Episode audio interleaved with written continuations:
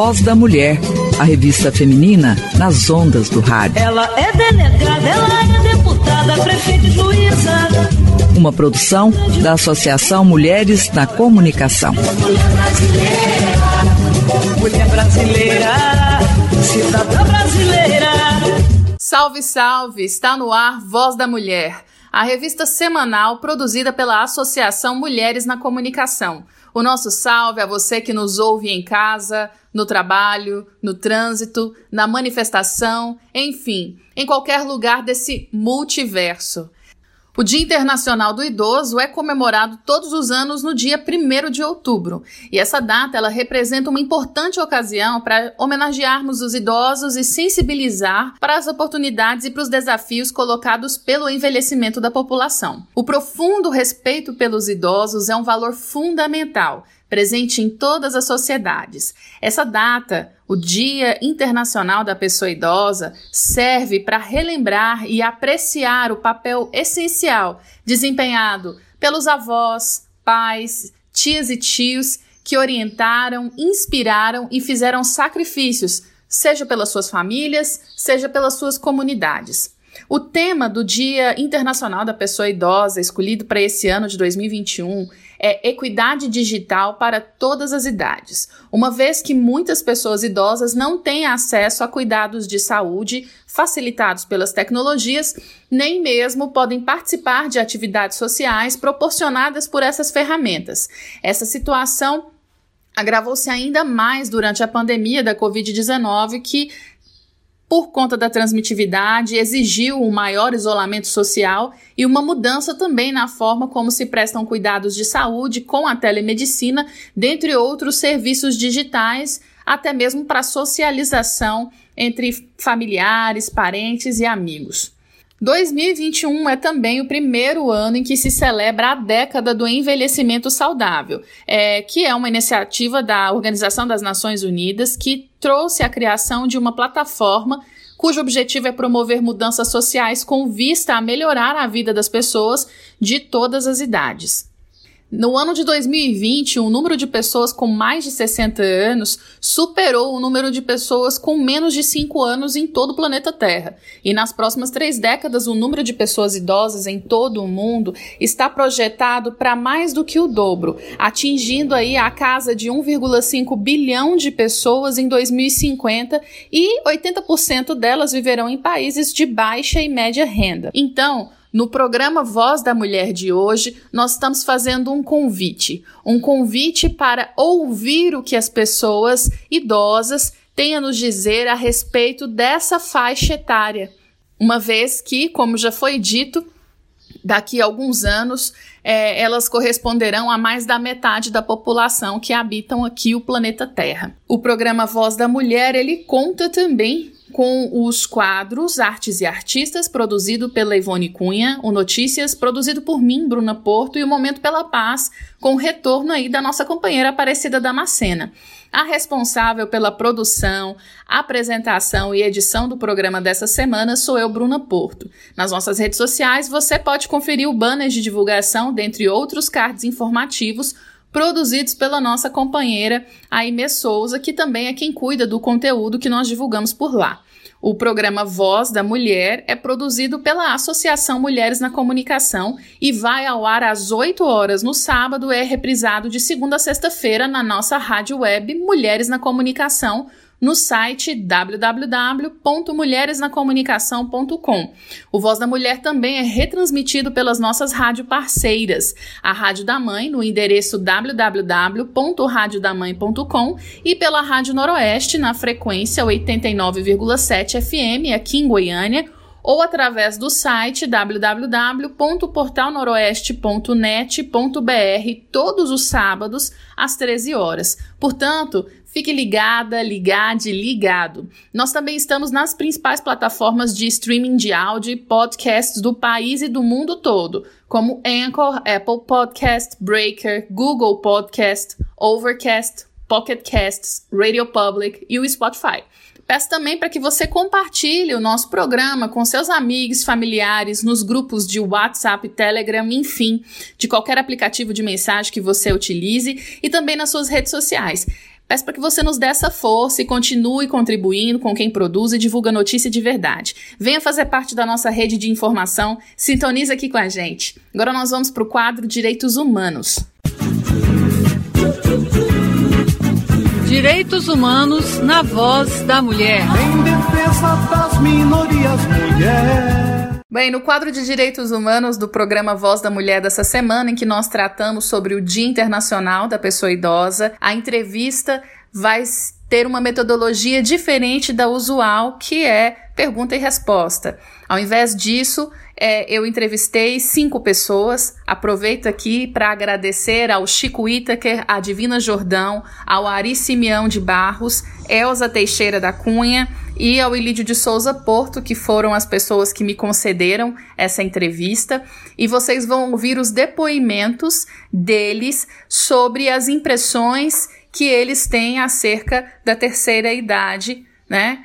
Da, enquanto pessoas idosas. Então, eu inicio aqui o quadro com o depoimento do Chico Whittaker, que tem 89 anos e esse ano, no mês de novembro, completará 90 anos de idade. Fica ligado para saber o que ele tem para nos dizer. Olha, eu sou, meu nome é Chico Whittaker, né? Eu estou na, digamos, na ação política desde os 20 anos de idade, o que significa 70 anos de atividade desse tipo, porque eu estou agora com 90, vou fazer dentro de um mês, um mês e meio, eu vou fazer 90 anos. Ou seja, eu já não estou na, na terceira idade, eu estou na quarta idade. Então, agora, você me pergunta como isso interferiu. É, eu acho que é uma atitude diante da velhice que pode ser de diferentes tipos. Uma delas é, é dizer, olha, termina mesmo como tudo termina, a vida da gente não é eterna, e um dia vamos embora e as pessoas se deixam abater pelas complicações que surgem a partir de um certo momento com saúde, em primeiro lugar, é, também com certas, é, na vida cotidiana mesmo, dificuldades. É, a gente esquece, esquece o nome é, das pessoas, esquece os fatos, esquece é, onde aconteceram coisas e também a gente fica com certas dificuldades motoras até. É, temos que andar com a nossa bengalinha, temos que tomar cuidado para não, não arriscar tombos, que tombo, quando, é, quando a gente cai no chão, quando é jovem, a gente consegue se virar. Mas para o mais velho, em geral, eu tenho inclusive vários amigos meus que caíram em tombos absolutamente é, simples, é, dentro de casa. Não precisa nem sair fora de casa. Sair fora de casa era mais complicado, porque as calçadas nem sempre são muito, são muito lisas e elas, em geral, é, provocam, podem provocar tombos, especialmente se a gente sair, por exemplo, é, na hora, à tarde, fim de tarde, que pega um pouco de noite. A gente não enxerga o que está pisando e acaba levando tombo. Então, tudo isso são fatos que vão nos dizendo, olha, minha, meu tempo está passando, já não sou mais aquele, então eu tenho que me adequar a isso aí. Mas há duas maneiras de se adequar. Uma é dizer, olha, terminou. Outra coisa é dizer, não, se a minha cabeça está funcionando, eu tenho ainda a possibilidade de dar a contribuição que eu possa dar. Pelo menos, por exemplo, para trazer para os mais jovens a experiência de vida acumulada que a gente tem. E eu, pessoalmente, estou nessa segunda perspectiva há muito tempo. Eu continuo, na medida do possível, o mais ativo que possa. Inclusive, houve um momento que até me veio uma iluminação. eu, eu ficava impressionado com aquela, todos os programas que fazem de envelhecimento ativo. Mas eles apresentam o envelhecimento ativo como o velhinho que continua a fazer ginástica, andar de, andar de bicicleta, passear, é, isso é aproveitar a vida um pouco, já que não tem que trabalhar tanto, ou não trabalhar nada, tem aposentadoria pequena, mas tem aposentadoria. E eu dizia, não, a atividade que pode realmente nos ajudar na velhice é a atividade do engajamento em causas sociais, em causas coletivas, na qual a gente não vai fazer o que todos podem fazer, mas dá pelo menos trazer a nossa experiência. Então há muito o que dá nessa coisa. E eu estou plenamente integrado nessa perspectiva. Para o futuro é meio, é meio impossível você fazer completamente, exatamente, porque eu estou muito mais numa atitude de disponibilidade. Eu estou agora, no tempo da pandemia, totalmente isolado na minha casa, é, saindo o mínimo possível, mas eu estou esperando, espero, uh, o aguardo, ouço, mais bem, melhor, eu ouço as solicitações que me fazem, e são de diferentes tipos. Então, seja falar através da, da internet, que nos abriu essa enorme possibilidade, nós estamos aí isolados, é, mas abertos com janelinhas para o mundo, para o mundo. É, eu, pessoalmente, inclusive, como na minha é, na fase de mais atividade, eu participei de um, de um, de um projeto muito grande, muito bonito, chamado Fórum Social Mundial. Durante 20 anos eu participei disso e com isso eu fiz é, muitas relações pelo mundo afora, através de pessoas que participavam de fóruns uh, nas quais eu ia participar também. E, e até agora estou participando de atividades através da internet eh, que surgem. Uh, anteontem mesmo, eu participei de um cenário nada mais nada menos do que na Suécia. é, de gente que participou tempos atrás do Fórum Social Mundial e que estava fazendo um seminário sobre a, a, obra ou a lembrança do Paulo Freire, que fez 100 anos esses dias, está comemorando o centenário dele se tivesse vivo. Né? Então eu participei durante duas horas de um bom debate com gente de vários lugares do mundo, ali reunidas por iniciativa de um sueco, e estou nisso. Então, tô, é, meus planos para o futuro é ver o que me pedem, o que me propõem, o que me sugerem, e, na medida do meu tempo, da possibilidade, participar de tudo que for possível. E não perder tempo. Dizer, não.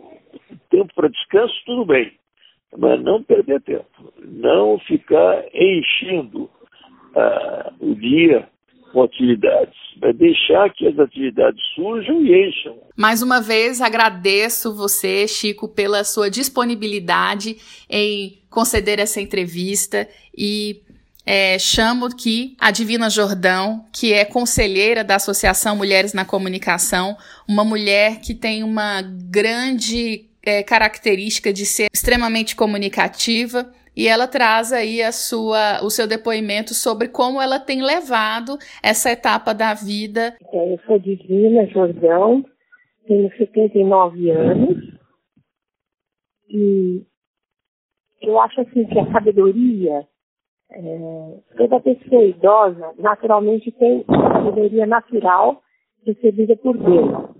E através de suas experiências, estudos, viagens, trabalhos, família, ela é, já tem assim uma certa, um certo crescimento com, com a idade.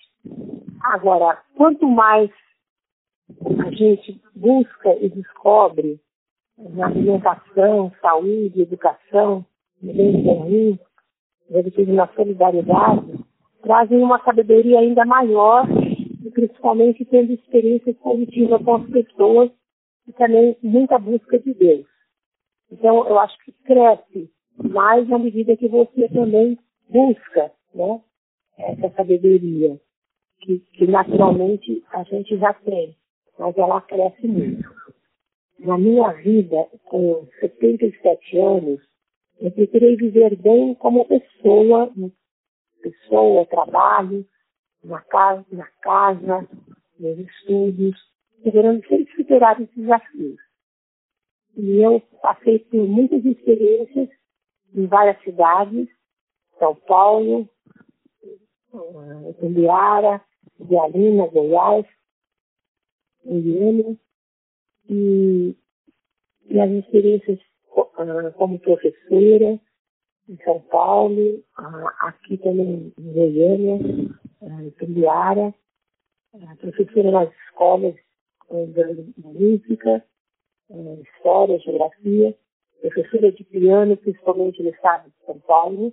Depois eu trabalhei com a juventude, com as comunidades de baixo, assessorias bíblicas em Sebi, Frias, Liara, Idealina, com a Pastoral da Mulher em Goiânia, e depois 23 anos de rádio na Rádio Difusora, falando em palavras de mulher, e 16 anos na Rádio Universitária em Voz da Mulher.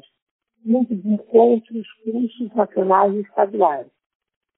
E agora, neste momento, nesse tempo agora, eu estou morando em Nova Veneza, num condomínio Recanto de Veneza, que é uma pequena chácara onde a gente pode trabalhar, montar, viver de uma forma mais tranquila. E eu nunca tinha pensado na vida que teria essa possibilidade. Aqui estou, cada dia, descobrindo o planeta, as árvores, as flores, frutos, animais, como seres que fazem parte da minha vida. Estou aprendendo a respeitar todos esses seres. Estou é, fazendo horta para alimentação sem agrotóxicos, cuidar das plantas, cuidar da água, da natureza, e é um, um aprendizado único. Fazendo parte de uma comunidade com quatro pessoas, e a oração todos os dias é um ponto forte. Trazemos a realidade nossa, das pessoas e do mundo, e a palavra de Deus nos ajuda a fazer parte do reino de Deus, ajudando também outras pessoas.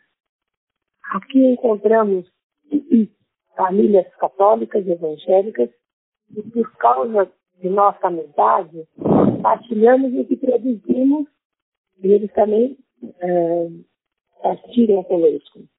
Fizemos muitas vezes e formamos uma família maior.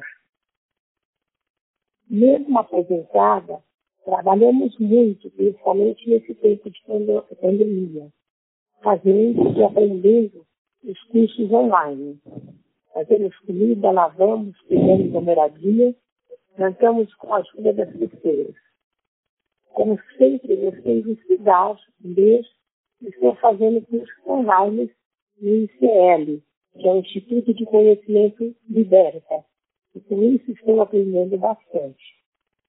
Além do rádio, na, Mulheres na Comunicação, ah, com mais de 23 anos e agora participando e aprendendo uh, a ONG Todos pelo Bem Comum, como uma partilha de saberes e trabalhos a serviço do bem comum. Então eu me sinto super bem nesse espaço que estou vivendo agora, com uma certa tranquilidade, mas também buscando um, um caminho novo, né? um novo planeta, com, com toda essa proposta de, de possibilidades que podem, assim, é, viver bem os anos que ainda posso, assim, viver, me dedicando e ajudando as pessoas naquilo que é possível, cuidando da saúde, exercícios, oração, procurar viver mais intensamente da oração e da dedicação ao planeta Terra. Se for ainda possível, ter algumas viagens, eh, que tive muitas descobertas quando eu pude viajar tanto no Brasil como na Europa, na Israel, no Egito, né? É, foram, foram muito assim, tive muitas possibilidades, somente visitando os museus. Então, é, mas, mas agora eu quero me dedicar mais naquilo que estou fazendo agora. Hum, conhecendo melhor o planeta, respeitando profundamente tudo aquilo que estou né, é, me dedicando e essa relação com Deus também muito mais forte. Então, a pandemia fez a gente é, buscar novos caminhos. Primeiro, a gente parando muito mais em casa e, e também é, descobrindo o próprio jeito também de viver. E, e, com isso, eu acho que a gente desenvolveu mais a, a, a tecnologia, principalmente do, tudo online, né? E, e, e com isso, a gente está assim, aprendendo a viver de uma forma que a gente se comunica com as pessoas de forma online e também recebe todo esse saber que as pessoas têm para passar para a gente. Mesmo nós também estamos fazendo a oração, uh, uh, essa oração da Bíblia, que a gente uh, estuda todo sábado, as leituras do domingo, é, a leitura orante, tudo, tudo é, pela uh, online. Então a gente formou um grupo de pessoas que todo sábado a gente reza junto. Né? Isso é, um, é um dos, uma das coisas que a gente faz. E também a gente aprende um, muitas lives, é, quase todo, todo, bom, todo dia tem, né? A gente não dá conta de ouvir todas, mas a gente tem feito assim, de muitas formas é, para acompanhar todo esse processo, né? E agora também eu estou fazendo um, um, estudo, por exemplo, é, estou fazendo um curso com o Leonardo Boff sobre toda essa questão do planeta, da Terra, do Sol, da Lua, das estrelas.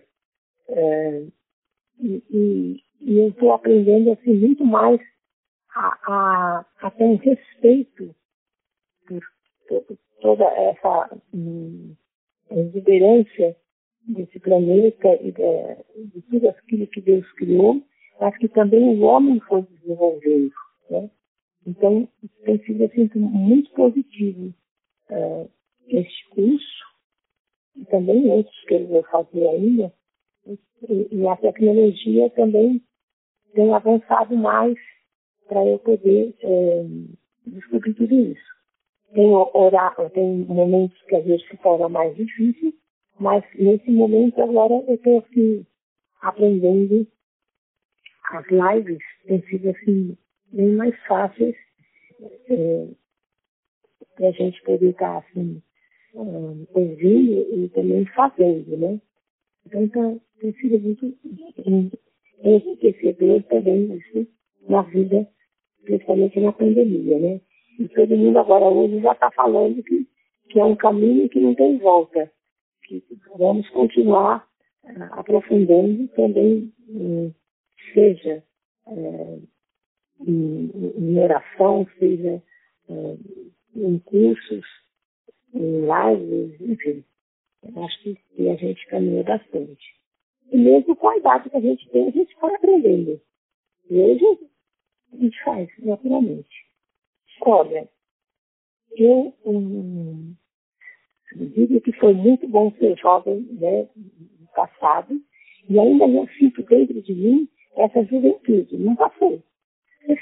Porque eu também ficando caminhos novos, né?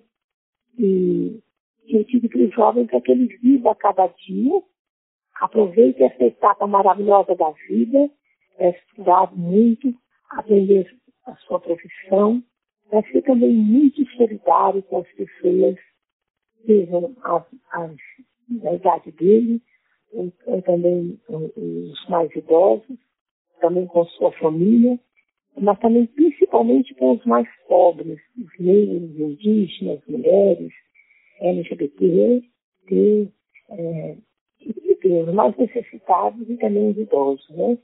E, e também fazer parte de um grupo para que ele possa crescer bastante, né? amar muito a sua família e poder ser muito feliz. Agora, para depois poder caminhar mais como adulto e idoso também. Grata Divina pela entrevista e a gente vai fazer um pequeno intervalo musical. Nós vamos ouvir com o Caetano Veloso a nova música de trabalho dele que se chama Anjos Tronchos e tem muito a ver com o tema elencado pela Organização das Nações Unidas para o Dia Internacional da Pessoa Idosa, que tem a ver com equidade digital.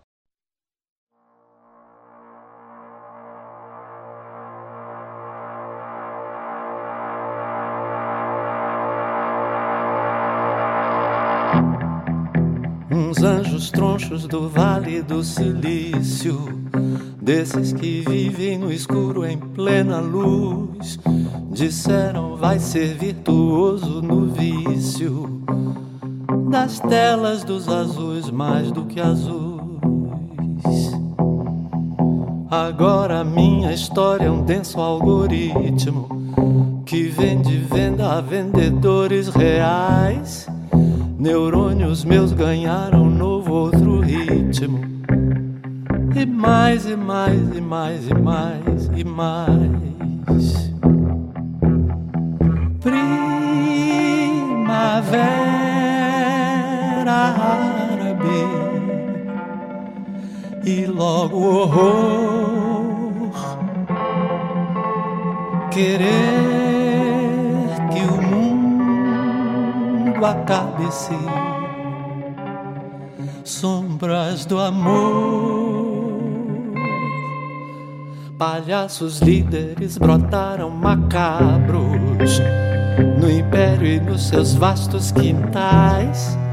Ao que revém impérios já milenares, munidos de controles totais.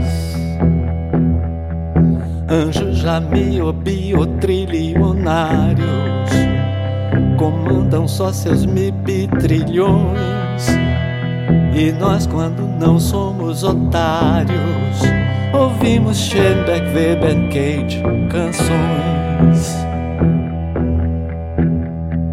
Ah, morena bela, estás aqui, sem pele, tela a tela estamos aí. Um poste vil poderá matar. Que é que pode ser salvação? Que nuvem se nem espaço há?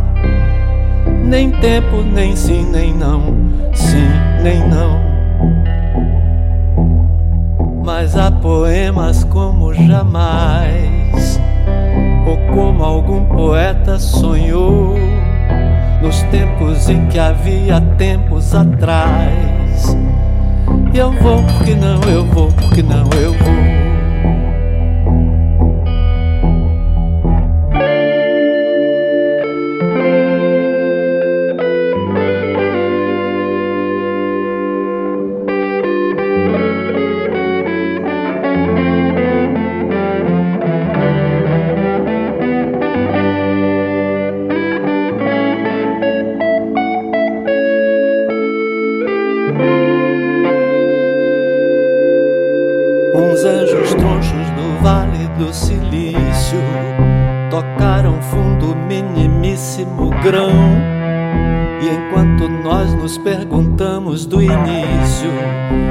Aires faz tudo do quarto com o irmão. E vocês ouviram com o Caetano Veloso a música Anjos Tronchos. E dando continuidade ao nosso quadro Direitos Humanos, no qual nós falamos a respeito da terceira idade, em especial do Dia Internacional das Pessoas Idosas, eu chamo o depoimento do Ari Simeão de Barros, que traz aí algumas informações a respeito de como ele tem enfrentado a pandemia. Meu nome é Ari Simeão de Barros, nasci no dia 13 de julho de 1948, estou com 74 anos, bem vividos. Eu tinha medo de, de ser idoso, de ficar velho, porque meu pai faleceu com 51 anos. Eu, muito garoto, eu entendia que ele morreu velho. Mas o problema de meu pai foi que ele morreu com problema de doença, muitas doenças que agravaram o pulmão dele. Mas eu não entendia isso. Eu achava que as pessoas, quando morri com 50 anos, já era velho, idoso. E lutei e tinha vontade de viver. Sempre tive vontade de viver 80, 90, 100 anos. Estou hoje aqui com 74 e pretendo, se meu físico e meu espírito estiver pronto, cada vez mais pronto, quero chegar aos 100 anos tranquilo. Essa, essa pandemia, ela veio para me marcar.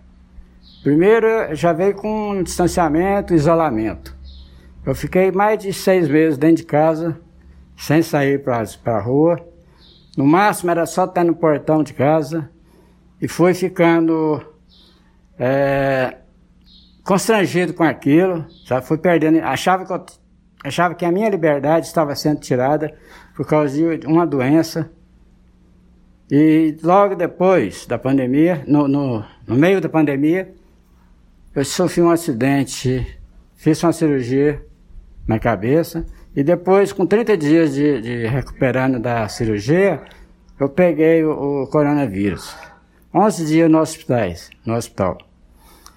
E me tirou muita força física, muita força mental. Fui recuperando devagar, sabe, com, com, outro, com outro modelo de vida, com outro tipo de alimentação com fisioterapia com a minha nora que fazia comigo. Recuperei, estou outra vez em ponta de bala. Tive muita dificuldade para aprender. Eu não imaginava que eu ia nem controlar o Pix, sabe que eu faço vendas na cantina e as pessoas queriam pagar para mim com Pix. Eu não tinha, não sabia como interagir. Até nisso eu fiquei isolado, sabe? Nunca, nunca fui fã de celular, nunca fui fã dessa eletrônica é, é, moderna. Mas tive de me acostumar, de, de interagir com isso. E cada vez mais eu tenho que aprender, porque hoje são novos rumos, um novo mundo que está aparecendo para nós, depois dessa pandemia. A pandemia ensinou a gente a saber combater e ganhar. É, futuro eu ainda penso ainda viver mais eu, se Deus quiser, eu quero viver com mais de 100 anos, sabe? Pelo menos até os 100 anos, mas se possível, mais. Porque eu cuido muito da minha saúde, embora tenha algumas coisas que o corpo não obedece, né, à, integridade física. E meu planos para o futuro é ter uma saúde, cuidar primeiro da saúde do corpo e da mente. E os jovens, quero dar, deixar um recado para os jovens, para que eles continuem com esse é, distanciamento, respeitando todos, com, é, usando máscara, respeitando os idosos. Eu trabalho aqui na escola, eu não, não, não tenho uma ideia de quantos alunos tem, mas se tiver 300 alunos, todos os 300 me respeitam, sabe? E eu respeito eles também. Então, são uma, uma geração daqui da escola que sabe respeitar o idoso, e o idoso sabe respeitar as crianças. Então eu quero dizer para eles, para os jovens, é isso, para terem cuidado e aprender mais, focar mais na, nas leituras, porque um, um, um mundo novo está vindo por aí. E vai ser difícil. Muito obrigada, tio Ari, por me conceder essa entrevista. E eu chamo uma pessoa muito especial para mim, que é a minha madrinha, Elsa e ela fala um pouco sobre como tem sido é, enfrentar a terceira idade e quais são né, as contribuições que a pessoa idosa tem a fazer para a sociedade. Meu nome é Elza Teixeira da Cunha, tenho 71 anos.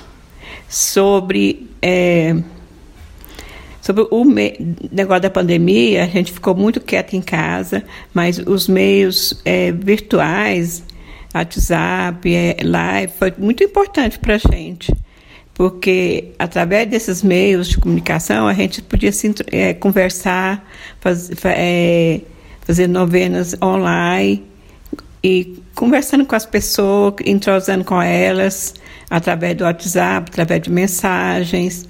E foi muito importante, muito, muito, muito mesmo. Porque aí para as pessoas idosas não ficou muito isoladas, né? Teve como é, se comunicar com as outras pessoas também.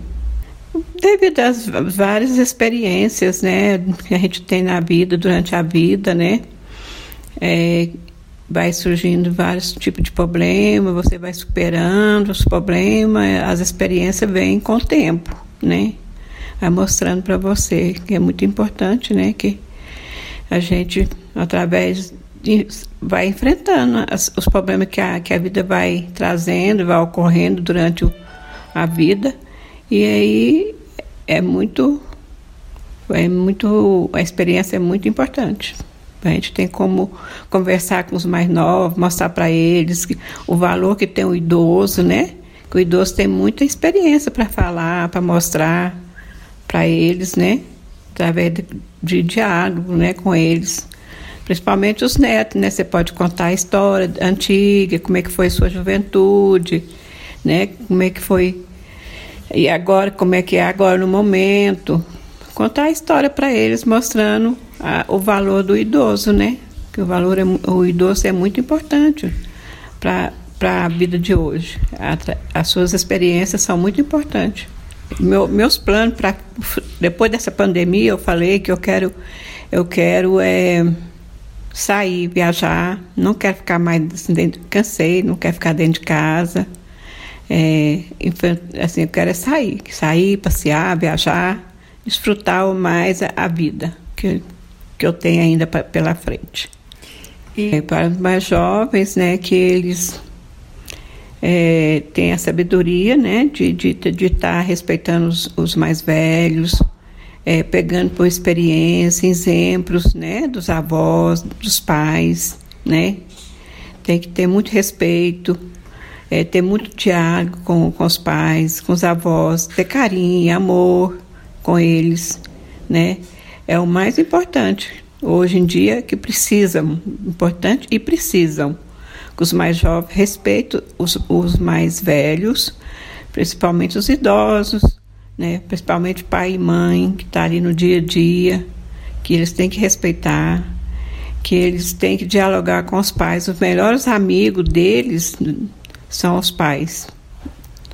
São os pais, os avós, aonde eles podem chegar conversar e ter confiança de falar, de se abrir com os pais. Não ficar fechado, se escondendo, achando que os, os, os colegas é mais é amigo.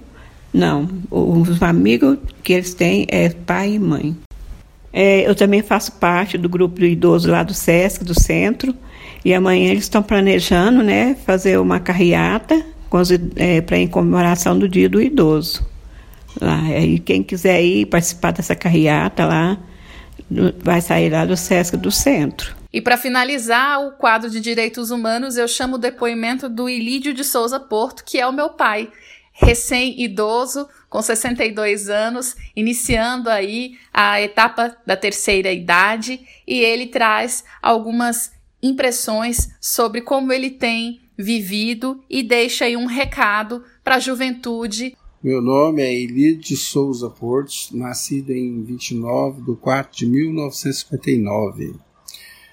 Bem, sou um recém-idoso, só que eu não me sinto idoso ainda. Então, ainda não me sinto idoso. Bom, não me sinto idoso porque ainda tenho é, uma força vital, né? não estou debilitado em nada, então por isso ainda não estou me sentindo idoso. Ao longo dos tempos tem vem, é, sempre há, há mudanças. É, se você for pensar uma pessoa com 60 anos em 1900, por exemplo, onde a, a expectativa de vida às vezes não chegava aos 60 anos é, e quase tudo era manual, pouca coisa maquinizada, então você vai ver que um idoso de 1900 difere muito de um idoso com 60 anos ou mais, um pouco, uh, no ano de 2021, no século 21. Todo dia que se passa, a gente vê coisas novas e, logicamente, aprende-se. Eu sou um pouco mórbido. Eu não tenho muito planos para o futuro. Eu quero viver cada dia, né? Tentar aproveitar da melhor forma que eu penso que seria de aproveitar a vida, porque eu, é, como eu disse, sou meio mórbido que quando a gente passa dos 60, a qualquer momento a gente já está podendo ser chamado para uma viagem que não se retorna. Bom, as pessoas é, têm que tentar viver cada dia com intensidade, viver bem, sempre procurar aprender e confiar em Deus, pois eu tenho que Deus é ser que nos mostra, por nós ser a criação, nos mostra que é muito confiável e que a gente tem que sempre glorificar e aprender com a vida, aprender cada dia, cada momento. Eu agradeço imensamente a todos que concederam a entrevista. Vejo o quanto é importante nós tirarmos um tempo para ouvir as pessoas idosas, ouvir toda essa experiência adquirida ao longo dos anos, ouvir suas histórias da juventude, dos seus tempos de ouro, né? E também ouvi-los sobre como eles enxergam o mundo de hoje. Nós temos muito, muito mesmo a, de conhecimento a adquirir com as pessoas que estão na terceira idade. Esse quadro de direitos humanos, ele nos trouxe um breve panorama acerca da terceira, das pessoas idosas e como elas enfrentam essa etapa da vida, mas acima de tudo, ele nos traz um convite para que nós mudemos a nossa maneira de como nós pensamos acerca da idade. Então, dando continuidade ao nosso programa, vamos para o quadro de notícias. Notícias. Que notícias me dão de você? Sei que nada será como está amanhã ou depois de amanhã. Para o quadro de notícias dessa semana, eu falo a respeito da reforma administrativa que foi aprovada em comissão especial na Câmara dos Deputados. Dentre as principais mudanças estão a avaliação de desempenho e regras para convênios com empresas privadas. A reforma administrativa conhecida como Proposta de Emenda à Constituição ou PEC número 32 de 2020, ela foi aprovada com 28 votos a favor e 18 contra, depois de mais de seis horas de reunião na Comissão Especial da Câmara dos Deputados no dia 23 de setembro desse ano. Dentre as principais mudanças apresentadas pelo relator Arthur Maia do Democratas da Bahia estão a avaliação de desempenho de servidores, as regras para convênios com empresas privadas e gestão de desempenho. O relator manteve os instrumentos de cooperação com empresas privadas, uma das principais críticas da oposição, que entende que os convênios poderiam desviar recursos da saúde e da educação, assim como prejudicar a qualidade dos serviços públicos. É, a oposição também criticou o trecho do texto que trata de regras para contratações temporárias por até 10 anos. É, o relator Arthur Maia destacou que os contratos temporários terão processo seletivo impessoal, ainda que simplificado, e os contratados terão direitos trabalhistas. Esse processo seletivo simplificado só será dispensado em caso de urgência extrema. Com os partidos de oposição, que somam 145 votos, fecharam questão contra a reforma e haverá uma margem apertada para a votação dessa proposta em plenário, na qual serão necessários 308 votos. A comissão ainda precisa analisar 21 destaques e, depois de finalizada essa etapa, o texto segue para o plenário. Ao comentar nessa semana sobre o trâmite do texto, o presidente da Câmara, Arthur Lira, do PP do Alagoas, afirmou que espera que o texto saia da comissão redondo, de forma a facilitar o processo deliberativo, uma vez que será preciso contar com votos apenas da base e dos partidos independentes para aprovar essa proposta de emenda à Constituição. Para falar a respeito da PEC número 32 de 2020, eu é, solicitei a companheira Marta Queiroz, lá do IBGE, para poder fazer um pequeno áudio sobre o, do que se trata essa proposta de emenda à Constituição. Marta Queiroz, da SPGE, Sindicato Nacional dos Trabalhadores do IBGE, em Goiás. Somos contra a reforma administrativa. Por que somos contra? Porque a reforma administrativa ela traz várias consequências à população brasileira, especialmente os mais vulneráveis.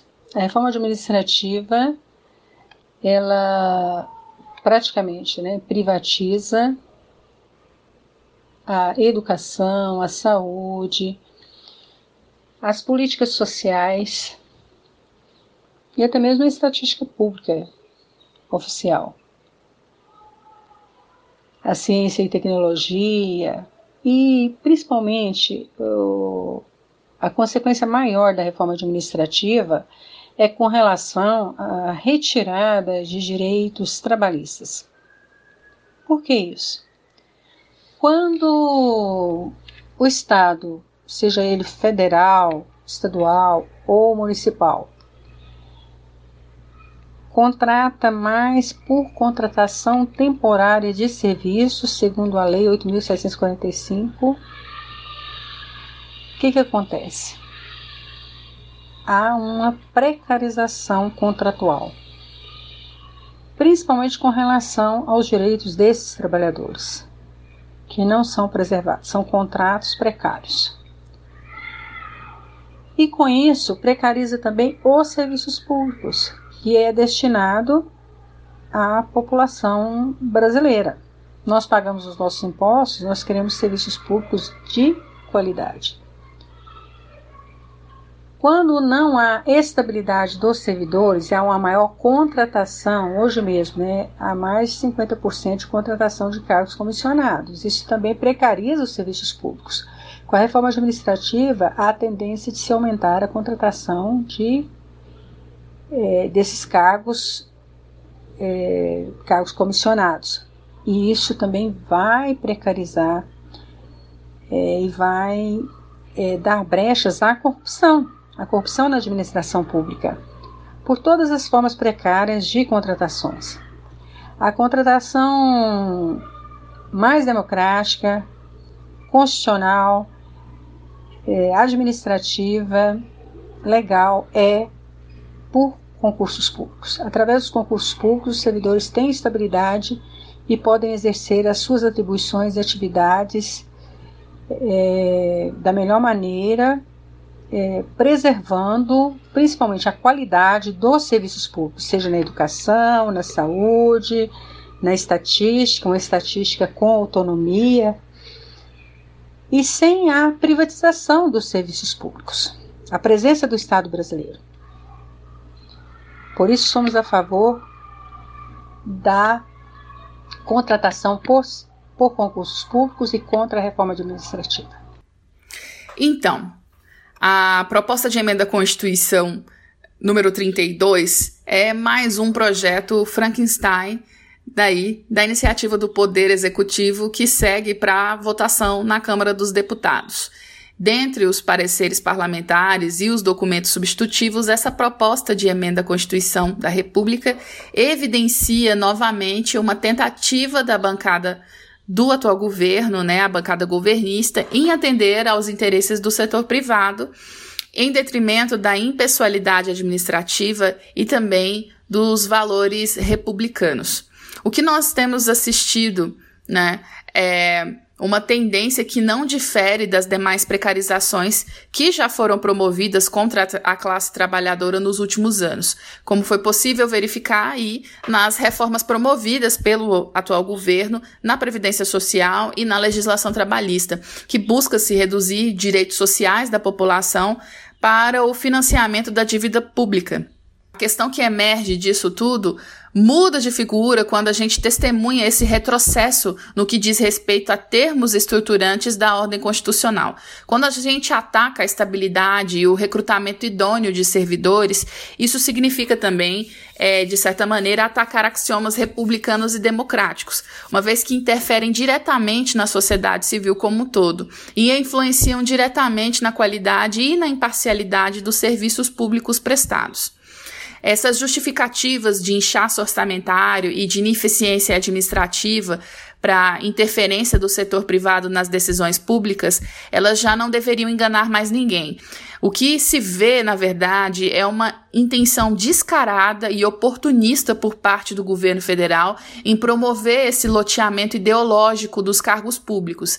Então, num contexto de viés autoritário por parte do representante do Poder Executivo brasileiro, do atual presidente da República, é importante se ter em mente que o embrião dessa narrativa de Estado corrupto e demonizado, ele é de um, de um Estado carente de intervenção por parte do mercado, que seria supostamente mais eficiente, ele faz parte de uma construção ideológica que está em ascensão desde o período da pós-redemocratização aqui no Brasil. Para se ter uma ideia, na década de 80, representou-se um período gradativo de desmonte das instituições públicas em prol desse ajuste do setor financeiro e empresarial.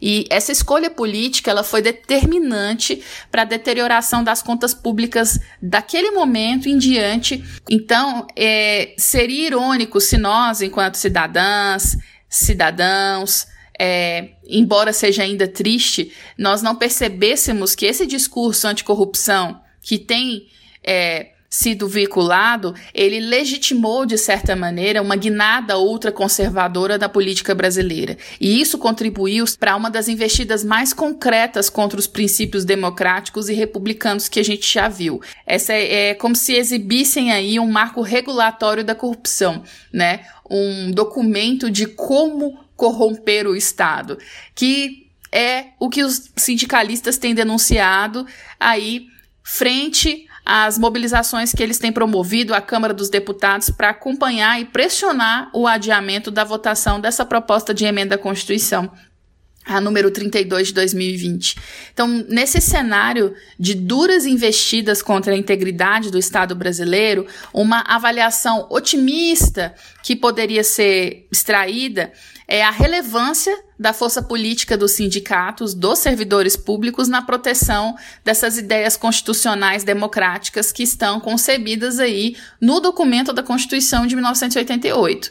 Então, em tempos né, de conflitos constitucionais e de ressentimentos antidemocráticos como este que nós temos vivido, é importante demais que a gente reflita não apenas sobre as teorias que promovam a prevenção desse tipo de conflito, mas também em como o ativismo político da população, em como a nossa atuação cidadã e a nossa responsabilidade com o regime democrático, né, com a democracia, com o Estado de Direito, ela tem contribuído na consolidação do conteúdo da própria ordem constitucional democrática. Esse é uma, um dos aspectos que precisa ser é, elevado. E não restam dúvidas de que o serviço público aqui no Brasil possa ser melhorado sim. E tampouco nós estamos questionando a necessária adaptação da estrutura da administração pública a implementações de soluções que sejam rápidas e eficientes para atender às demandas sociais e econômicas que o país apresenta. Mas para isso é preciso distinguir as propostas políticas que dialogam com os processos democráticos das propostas políticas que evocam aí a um passado brasileiro clientelista e arbitrário. Antes de finalizar o programa, é, eu quero veicular o áudio de dois parceiros. O primeiro é o Chico Itaker, que fala em nome do Núcleo Todos pelo Bem Comum e do Grupo Candeeiro, que tem atuado aí para uma renovação no exercício da cidadania aqui no Brasil. Então, ele vem fazer um convite para todas, todos e todos os ouvintes, e eu gostaria que vocês ficassem atentos ao que ele tem a dizer. Bom dia, todos que estão me ouvindo. Amanhã vai ser um dia muito importante. No Brasil inteiro se espera que as pessoas saiam para a rua para manifestar a sua, o seu desgosto, digamos, com o presidente que temos. E para gritar uma palavra que está ficando quase que repetitiva fora Bolsonaro. E, na verdade, aglomerar para fazer isso é uma coisa perigosa. Temos que ir, os que puderem ir, os que queiram ir, temos que ir com nossas máscaras, o máximo possível de proteção e evitar, na medida do possível, nos aproximarmos uns dos outros demais. Porque nós temos aí, inclusive, não só a pandemia ainda em curso, como temos um, um vírus, um, uma variante do vírus nova, que é muito perigosa e que ainda não mostrou tudo que todo o estrago que pode fazer. Então, todo cuidado é pouco. Mas é, seria importante que aqueles que têm, estão vacinados devidamente e sejam, tenham coragem para isso, é, possam ir amanhã fazer participar dessa manifestação. E nela, eu espero que apareça um grito especial, não feito genérico fora Bolsonaro, mas o grito por uma coisa que é essencial usarmos também agora. A, a possibilidade de afastar Bolsonaro através do processo criminal. Que isso foi pedido por quatro, quatro instituições brasileiras, foi pedido para o Procurador-Geral da República é, que faça uma denúncia ao Supremo Tribunal Federal dos crimes que o Bolsonaro vem cometendo desde o início da pandemia no modo dele enfrentar a pandemia. Que ele não enfrenta a pandemia. Alguém já disse, um jurista já disse aí pelo caminho, que ele é cúmplice do vírus. Ou seja, ele está fazendo com que muitas mortes que, que seriam evitáveis ocorram. Evitáveis se ele tivesse tido uma política de compra de vacinas mais, rapidamente, se tivesse tido, não tivesse criado confusão na cabeça das pessoas sobre a seriedade da ameaça do vírus, sobre a necessidade de usarmos máscaras durante ainda todo o período que vivemos e ainda que viveremos, e sobre a necessidade de tomar cuidado, porque não vencemos ainda essa pandemia. Então, é, esse tipo de, de crime que ele está que ele está cometendo está tá ficando muito evidente na, com os trabalhos da CPI, da pandemia, que as pessoas estão acompanhando. É muito impressionante como, além disso tudo contra a pandemia, ele está fazendo exatamente o oposto do que ele dizia, que era acabar com a corrupção. Pelo contrário, de estar tá permitindo e facilitando a corrupção que se apoia nada mais, nada menos do que numa pandemia que está matando gente. Então, estamos chegando, já passamos, já proximamente, já devemos ter passado dos 600 mil mortos. Vamos amanhã para a rua, todos que puderem, vamos encher as ruas do nosso país com gente gritando fora Bolsonaro. Também as manas, monas e minas lá do Bloco Feminista Cultural trazem um convite sobre a manifestação fora Bolsonaro de hoje. Bloco Feminista Cultural. Amanhã, dia 2 de outubro, é dia de Fora Bolsonaro. O Bloco Feminista Cultural estará em frente ao relógio na Praça do Trabalhador e da Trabalhadora às 9 horas. Venha conosco, traga sua ousadia e rebeldia. Vamos juntas, juntos e juntes, pela unidade da esquerda com o povo, contra o fascismo, contra os golpes e as enganações. Só a força do povo pode derrubar Bolsonaro e avançar na redemocratização do país. Com a nossa organização, vamos construir um projeto de transformação verdadeira, sem machismo, racismo e sem explorações. Afinal, amar e mudar as coisas nos interessam mais. Ousadia. Ousadia. Rebeldia. Rebeldia. Rebeldia. Rebeldia. Endossar esse chamado para as manifestações sobre a revolta e a indignação que nós, brasileiras, brasileiros e brasileiros, temos sentido pelo momento caótico que o nosso país atravessa, eu coloco aí uma música para ajudar nessa reflexão. O nome dela é Cleane e ela foi escrita pelo rapper criolo em homenagem à sua irmã que foi vítima da Covid-19. Então, ouçam Cleane com Criolo e Trop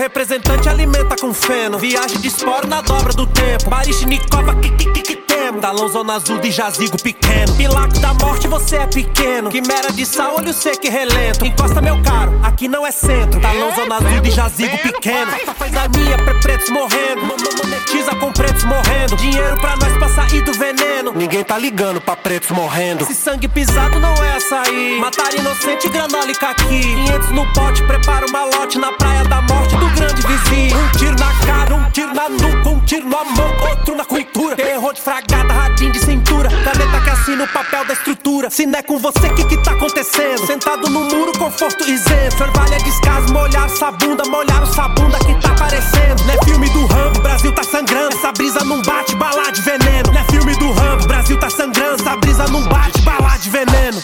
Chambers, você não disse que ia passar tudo, Chambers.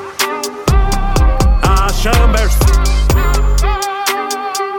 Eu vou ter que desenhar pra você. Chambers. Quem é de favela sempre isolamento. Sonhos que tenho distanciamento. Seu rosto, sua roupa, meu drip no centro. Já sei copiar o meu drip no centro. O justo e pobre nessa terra morre. A mente brilhante de um ser cantante. Abraçar minha irmã já não tenho mais tempo. Sem ouro, sem prata, talento é fermento. Eu tô por um ódio, revolta no pódio. Futuro rasgado, cês estão entendendo. Carro rebaixado, o som tá no talo. Favela não vence, tamo no veneno. Cê não pode com proceder. A calça pesa, então vamos ver. Favela é amor e só quer crescer. Você entra lá e só quer fu. Quem sustenta a boca é filho de. E fornece o cheque pro chefe do. O chefe do chefe é o pai do fim. Que ele é passado, moleque.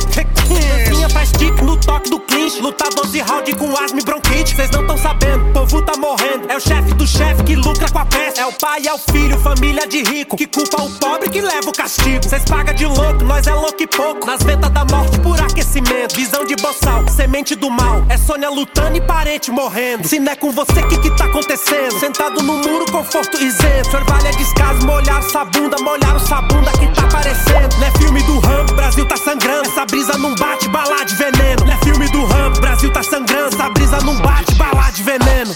Chambers, você não disse que ia passar tudo, Chambers. Ah, Chambers. Eu vou ter que desenhar pra você. Chambers.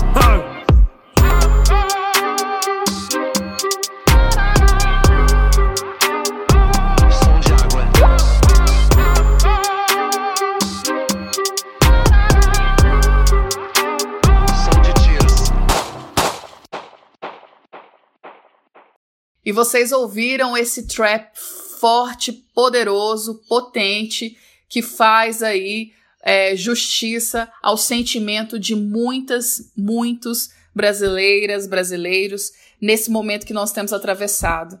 Vocês ouviram com Criolo e Trop Killers a música Cleane. Nosso programa já vai caminhando, mas antes eu quero chamar a companheira Ivone Cunha para apresentar o quadro Artes e Artistas. Você tem sede de quê? Você tem fome de quê? Artes e artistas na voz da mulher. A gente não quer só comida, a gente quer comida, diversão e arte. Olá, amigos e amigas do programa Voz da Mulher. Eu, Ivone Cunha, estou com vocês no quadro Artes e Artistas. E a cantora Cláudia Vieira apresenta o seu mais novo trabalho, Laços, um compilado de nove canções que celebram a vida e os encontros certeiros. O disco está disponível nas plataformas digitais. Laços nasceu em 2020, no auge do isolamento social ante a pandemia do coronavírus. A impossibilidade do toque do abraço, o momento político conturbado para a classe artística e o cancelamento de shows e eventos musicais foram alguns dos motivos para a criação do novo disco. Em linhas gerais, o trabalho resume de forma pessoal a trajetória da cantora ao longo dos últimos meses. Psicóloga, a cantora enxerga em laços questões sobre a ambivalência do ser humano e o contraponto à sociedade contemporânea. Para a elaboração do disco, a cantora contou com a participação de diversos músicos que a acompanham na carreira desde, sobretudo, encontros disco de 2002. Há a presença, por exemplo, de nomes como Fred Valley e Fronte Júnior, que produziram o disco, e de Florian Pellissier, Marcelo Mariano, Sérgio Pato, marido da cantora, e de Manassés Aragão, trompetista morto aos 40 anos em abril deste ano, vítima da Covid-19. Manassés deixa para nós este legado, com a canção Sentimento que abre o disco. O trabalho fala muito sobre essas relações humanas de vida, destaca a cantora. Em tom mais introspectivo, cada canção de laços cria nuances diferenciadas sobre o mesmo tema, com compositores diferentes e de diferentes gerações, a exemplo de Bruna Mendes, Bebel Roriz, Débora de Sá, Chaú e Fernando Perillo. O trabalho exprime um encontro de artistas de distintas épocas em uma obra atemporal. A arte pode levar a uma reflexão e é necessário experimentar as pluralidades e os caminhos da música, sugere. O disco foi gravado na sala do apartamento da cantora, no setor oeste, e contou com o apoio da Lei Municipal de Incentivo à Cultura. Com produção executiva de Gilberto Correia, o trabalho marca uma nova etapa na carreira de Cláudia Vieira. É preciso entender que as leis de incentivo são fundamentais para a democratização do fazer arte e do acesso à cultura. Em tempos em que os artistas estão sendo tão atacados, é preciso mostrar que arte é uma questão política, explica a artista. E Goiânia faz 88 anos agora no mês de outubro, e para marcar a data, o Clique Goiânia realiza a exposição fotográfica coletiva Olhares de Goiânia, na Galeria Parede. A exposição reúne o trabalho de 26 fotógrafos, amadores e profissionais, integrantes do coletivo Clique Goiânia. Cada um dos participantes nos apresenta um aspecto particular da cidade, de acordo com sua sensibilidade e subjetividade. A exposição, que se inicia no dia 6, ficará disponível até o dia 27 de outubro na Galeria Parede. O horário de funcionamento do Evoé é quarta e quinta das 15 às 23 horas, sexta, sábado e domingo das 15 às 0 horas. E o vigésimo Canto da Primavera está com inscrições para shows e oficinas. Estão abertas desde o dia 20 de setembro e vão até o dia 18 de outubro. Canto da Primavera, é, você pode procurar o site da Secult, Secult Goiás. E dia 8 de outubro, das 10 às 11 horas, é, online gratuito, tem palco giratório, oficina sobre o ator, criador e sua emancipação criativa, é, ministrada pelo Coletivo Preto do Rio de Janeiro. O ministrante é o Drayson Menezes. A carga horária é de uma hora, classificação 16 anos e é, é pelo site né, www.sescto.com.br. E o Artes e Artistas fica por aqui. Nós retornamos no próximo programa. Um grande abraço a todas e todos. To do that tweet down, to do that, to do that, to do that tweet, tweet, tweet down. Tento enganar, tento mentir, quero entender o que há em ti,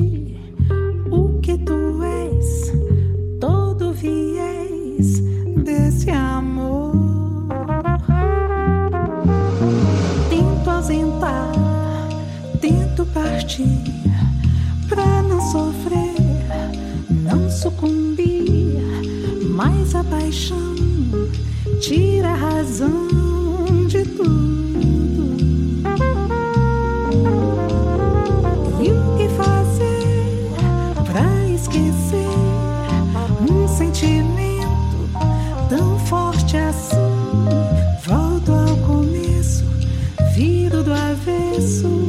Saio de mim.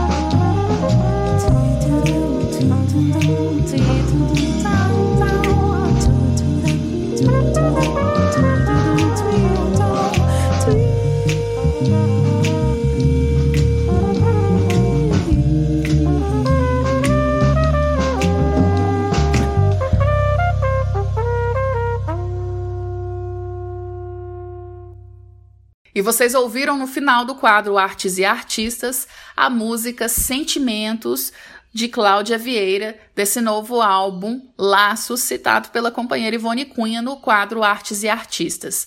Já estamos caminhando para o final, mas antes nós temos a reflexão né, da semana, o Momento pela Paz, que é trazido pela companheira Aparecida Damascena. Vamos ouvir? Momento pela Paz. Olá, você que nos ouve neste Momento pela Paz, programa Voz da Mulher, Goiânia, Goiás. Nas primeiras semanas de outubro, comemorado o Dia da Pessoa Idosa. Então, quero refletir com vocês as nossas raízes do campo. Toda pessoa idosa sempre tem essas boas lembranças. Então, vamos lá. O nosso tema é a origem campesina. Todos nós brasileiros temos nossa origem no campo. E carinhosamente em Goiás nós o chamamos, nós goianos, assim, eu vim da roça. Então a gente diz, né, eu e meus pais fomos criados na roça. E muitos de nós temos familiares que moram no campo. E cultiva todos os alimentos que a gente consome na cidade. Por exemplo, né, eu mesmo acabei de me alimentar com arroz integral, com feijão, abóbora goiana madura, com quiabo temperado com ervas. Então a gente tem esse cheiro do campo, temos também essas origens, né? Como está guardado em nossas mentes.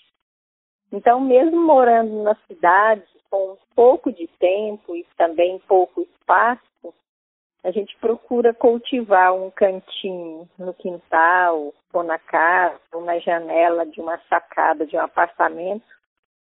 Assim, nos arremete esse cultivo, a gente costuma cultivar um vaso de plantinha, um vaso de ervas.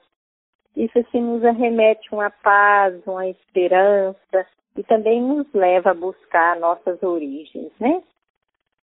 Então a gente parece que sente quando nós estamos plantando alguma semente, a gente está também ah, buscando né, as nossas origens.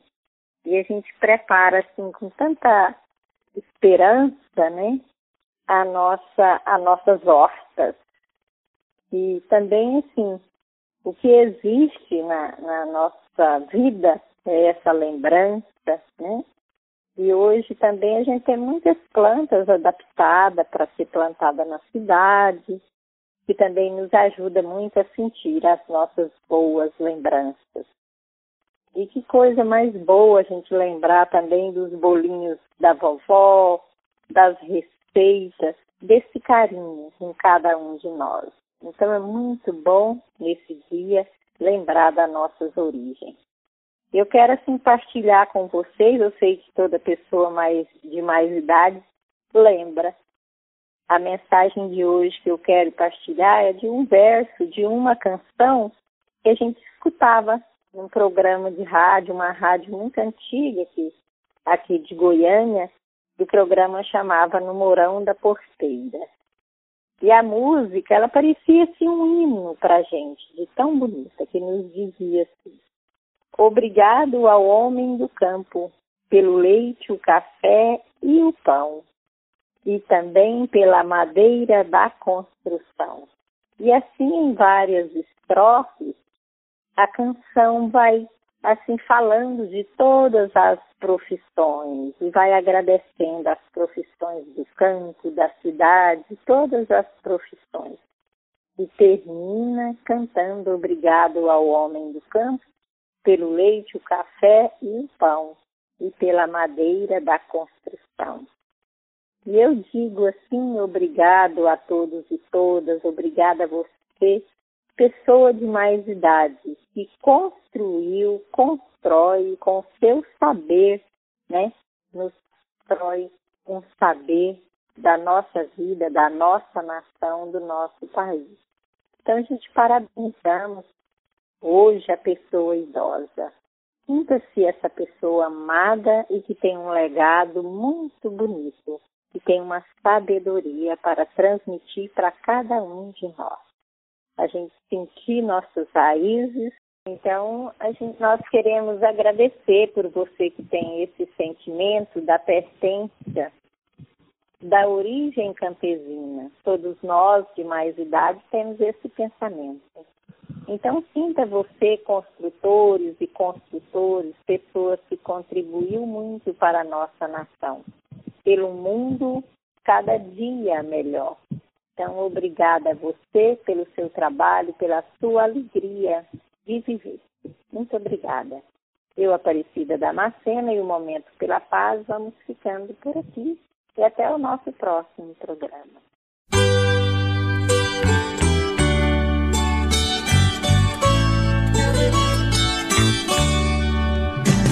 Obrigado ao homem do campo pelo leite, o café e o pão.